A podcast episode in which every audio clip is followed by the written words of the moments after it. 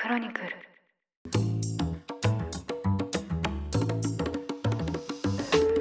おはようございます。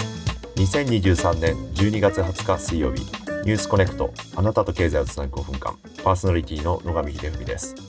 この番組では1日1つ5分間で世界のメガトレンドがわかるニュースを解説していきます。朝の支度や散歩通勤家事の時間などにお聞きいただけると嬉しいです。中国北西部の甘粛省で現地時間の18日夜に大きな地震があり少なくとも120人以上が死亡しました。マグニチュードは6.2とされこの影響で山崩れが起きたとの情報もあります。地元当局は19日に会見を開いて甘粛省では約4700棟の家屋が被害を受けたと発表しました。生活インフラも被害を受ける中現地では寒波に見舞われ屋外で焚き火をしたり毛布にくるまったりする被災者の様子が SNS に投稿されていますこのニュースを引き続き見守りつつ今日は AI と音声をめぐる最新の話題をお届けしますパキスタンで総選挙を控える中、服役中のカーン元首相が人工知能 AI を使った合成音声で獄中から演説しました。このところ AI を悪用して政治家や芸能人ら実在する人物の声を模倣するディープフェイク、黒音声が増えているんですが、今回は政治的に抑圧された人物が自らのメッセージと過去の音声で AI を活用して獄中からオンラインで選挙活動をしたという新しく珍しい事例です。パキスタンの元首相カーン氏の AI 音声が公開されたのは所属する野党パキスタン正義運動 PTI が17日、支持者に向けて開いたオンライン集会でのことです。現在服役中のカーン氏は弁護士を通じて原稿を託して、党の SNS チームが過去のカーン氏本人の音声サンプルから AI ツールを使って原稿を新たに音声化したといいます。カーン氏の音声メッセージは約4分間のビデオの中で使われまして、画面には本人の古い写真やビデオが流れました。そして、獄中からのメモに基づいた AI 音声とも字幕で紹介されています。8月に汚職の罪で有罪を言い渡されて収監されたカーン氏は冒頭にこの歴史的試みに取り組んだ SNS チームを称えたいと語り、真の自由に向けた決意は固いと選挙への意欲を語りました。かねてからこの自らの逮捕を来年2月にある総選挙を妨害するためのでっち上げだと主張しているカーン氏ですが、今回の AI 演説で、我が党は集会さえ認められず、メンバーが拉致されたり、家族が嫌がらせを受けたりしているとして、総選挙での投票を呼びかけました。この動画は数百万回視聴されたほか、SNS でも拡散されました。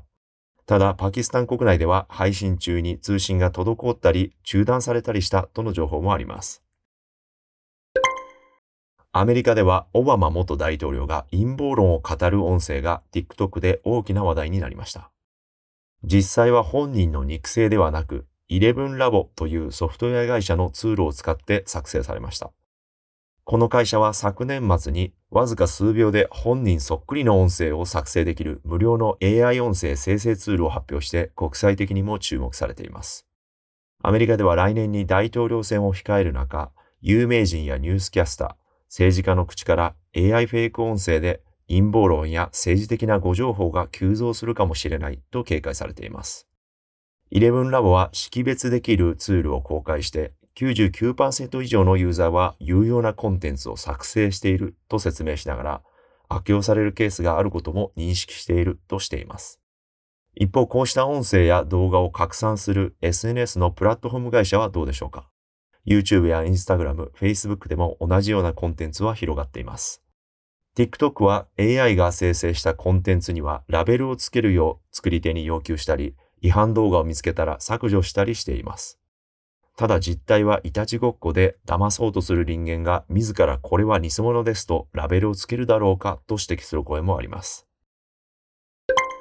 音声はテキストよりも記憶に定着しやすく人は信じやすいと指摘する専門家がいる中、詐欺や詐欺未遂事件も起きています。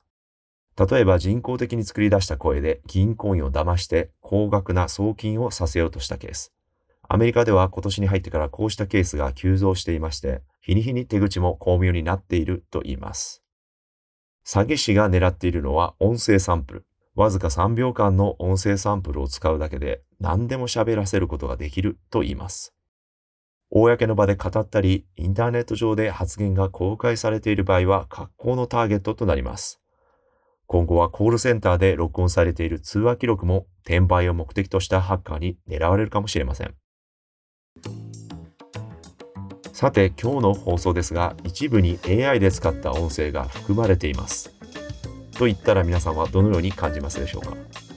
？AI 音声をこちらが聞き分けたり数秒おきにこれは合成ですとつけたりするのは難しく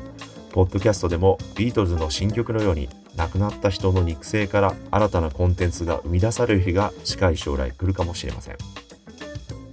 ニュースコネクトお相手は野上秀文でした番組の感想はカタカナでハッシュタグニュースコネクトとつけて X に投稿してください。もしこの番組を気に入っていただけましたら、ぜひフォローいただけると嬉しいです。それでは、良い一日をお過ごしください。